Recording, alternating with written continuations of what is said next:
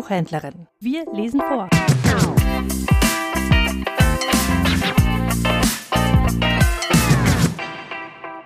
Die Sahara-beige Sensation von Renate Großmann.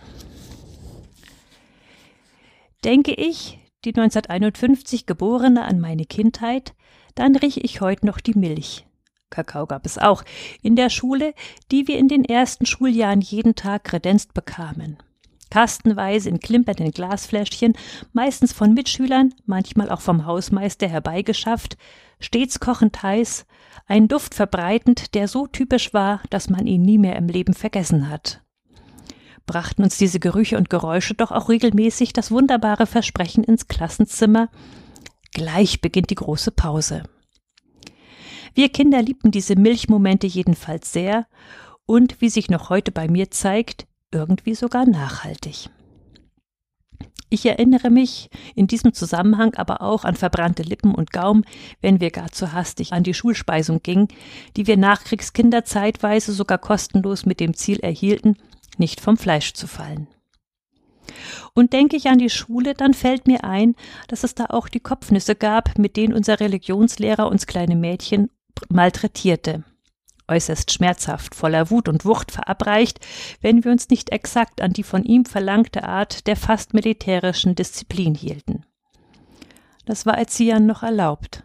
Und Eltern fehlte es in diesen Zeiten überdies auch aufgrund ihrer eigenen Vergangenheit an der Selbstverständlichkeit, sich gegen solche pädagogischen Auswüchse im Schulalltag zu wehren. Ich habe in meiner Erinnerung auch die Lehrerin vor Augen, die mich in der fünften Klasse ein ganzes Schuljahr lang mehrmals die Woche während der Unterrichtszeit losschickte, um für sie privat einzukaufen. Als Klassenbeste könnte ich mir solche Ausfallzeiten schon leisten, meinte sie stets und hatte Glück, dass mir auf meinen oft nicht gerade kleinen Einkaufswegen durch unsere Stadt nie etwas passierte. Ach ja, dann blicke ich ferner mit einem Gefühl hilflosen Unverständnisses, das ich auch damals als Kind schon verspürte, auf die Tatsache zurück, dass ich trotz bester Noten in den Volksschulzeugnissen nicht auf das Gymnasium wechseln durfte. Weil Martha das nicht braun, vermaledeiter Zeitgeist. Die Wohnung darf ich bei einem Rückblick auf die Kinderjahre nicht zu erwähnen vergessen, in der ich mit der Mutter, dem Vater und dem kleinen Bruder lebte. Und so nähern wir uns der einzigen wirklich komplexen Geschichte, die mir aus der früheren Kinderzeit im Gedächtnis geblieben ist.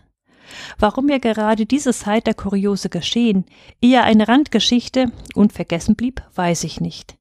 Jedenfalls beleuchtet es auf besondere Art die Lebensweise und die Atmosphäre der 1950er Jahre.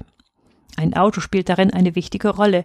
Genau ausgedrückt der erste Personenwagen, den sich jemand in unserem Wohnumfeld privat leistete aber von Anfang an. Das erwähnte Wohnumfeld bestand aus mehreren am Rand der Stadt gelegenen Häuserblocks mit Mietwohnungen, präzise ausgedrückt mit Werkswohnungen.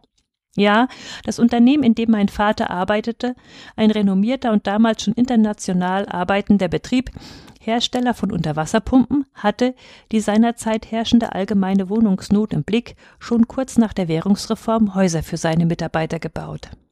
Die Wohnungen waren zwar nicht groß, ich schlief als Kind auf dem Sofa im Wohnzimmer, aber für damalige Verhältnisse schon fast luxuriös.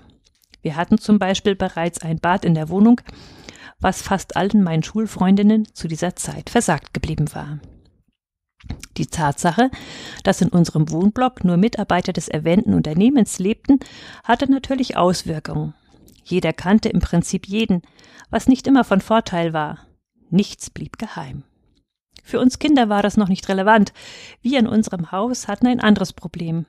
Unter uns wohnte ein Ehepaar, das während der Flucht im Krieg sein einziges Kind verloren hatte. Nach 1945 waren die Eheleute dann hierher ins nördliche Oberfranken gezogen. Die Traumata der Kriegstage und das Unglück, das sie mit ihrem Kind erlebt hatten, wirkten immer noch nach.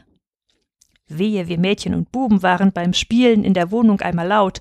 Schon beschwerte sich unsere Nachbarin empört. Kinderlärm tat ihr offenbar sehr weh.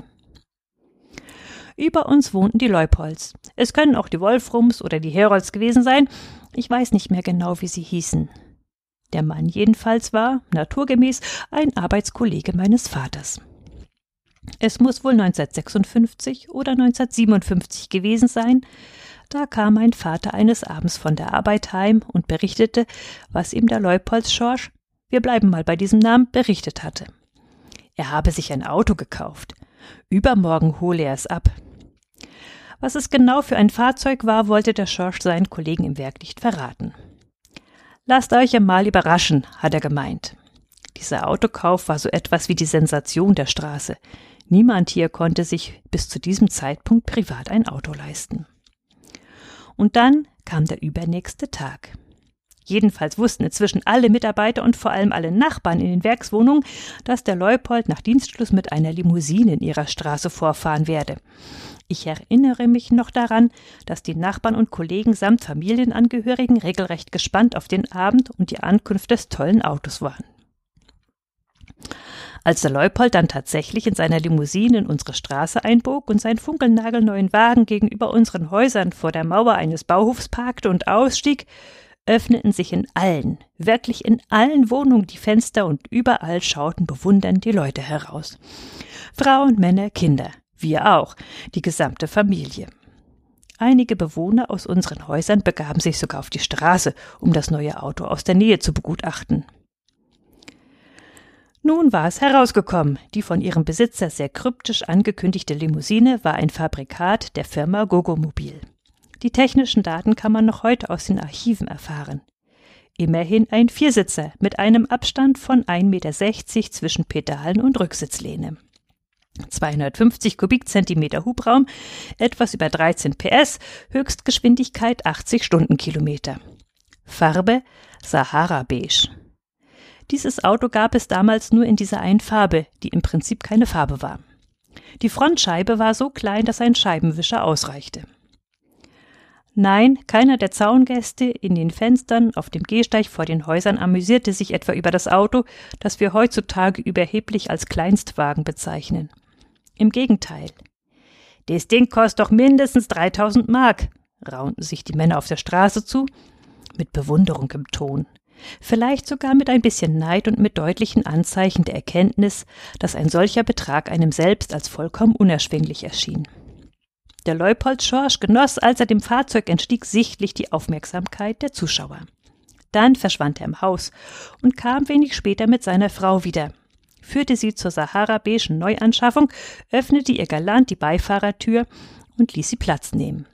Dann schritt er an der Autofront vorbei und klemmte sich hinter das Lenkrad. Rum, rum, raunte der Motor, als der Autoneubesitzer ihn anließ und mit dem Wagen zu einem Wendemanöver ansetzte. Offenbar plante der Herr Leupold seine Frau unsere Stadt stolz bei einer Rundfahrt erstmals vom eigenen Auto aus zu zeigen. Um das zu können, musste er allerdings das Fahrzeug, wie angedeutet, in die andere Richtung drehen. Was im Normalfall für keinen Menschen, der die Führerscheinprüfung bestanden hatte, ein Problem hätte darstellen können. Dummerweise hatte sich inzwischen die Zuschauerschar in den Fenstern unseres Häuserblocks und auf der Straße zuvor noch vergrößert. Dummerweise hatte sich inzwischen die Zuschauerschar in den Fenstern unseres Häuserblocks und auf der Straße davor noch vergrößert. Und nun beobachteten sicher mehrere Dutzend Interessierte, man könnte auch sagen Neugierige, den Start der kleinen Limousine mit dem Schorsch Leupold am Steuer was den Neuwagenbesitzer am Lenkrad offensichtlich doch um ein wenig nervöser zu machen schien. Erst einmal wirkte er den Motor ab. Als er den Wagen wieder gestartet hatte, rollte das Gefährt zunächst nach vorne. Dann schlug der Chauffeur das Lenkrad ein und setzte vorsichtig an, rückwärts Richtung Bauhofmauer zu fahren. Nun ging alles sehr schnell. Das funkelnagelneue Auto legte vor den Augen der überraschten Zuschauerschar plötzlich einen Sprung hin und landete an der Mauer. Es krachte und knirschte gewaltig. Dann lag die leicht demolierte Stoßstange auf dem Boden, verziert von den Scherben eines Rücklichts. Die Mauer war unverletzt geblieben. Fahrer und Beifahrerin waren es auch. Der Leupold Schorsch hatte in der Aufregung vermutlich das Gaspedal ein wenig heftig bearbeitet oder die Kupplung schnelzen lassen. Wie auf Befehl schlossen sich ganz schnell alle Fenster, aus denen gerade noch die vielen Zuschauer geblickt hatten. Manche zogen rasch die Gardinen vor, andere ließen die Vorhänge einen Spalt offen, um doch noch beobachten, wie das Drama weiterging.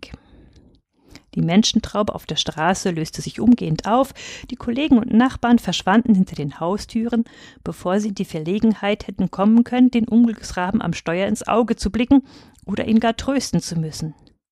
Ich kann allerdings heute nicht mehr sagen, ob jene, die das spektakuläre Geschehen beobachtet hatten, vorwiegend schadenfroh, herzlich erheitert oder eher mitleidsvoll waren. Dazu war ich noch zu jung. Übrigens besaßen zwei, drei Jahre später schon etliche weitere Nachbarn Autos, die noch größer, schöner und farbenprächtiger waren als das Sahara-beige Gogomobil und bereits bis zu 120 Stundenkilometer schnell fahren konnten. Aber nie mehr hat sich ein Fahrzeug oder dessen Chauffeur jemals wieder an der Bauhofmauer in unserer Straße vergangen. Inzwischen ist sie längst abgerissen. Kindheits- und Jugenderinnerungen aus den Nachkriegsjahren können Sie nachlesen in dem Band Die Zeit verrinnt, Momente bleiben, herausgegeben von Ulrich Rach.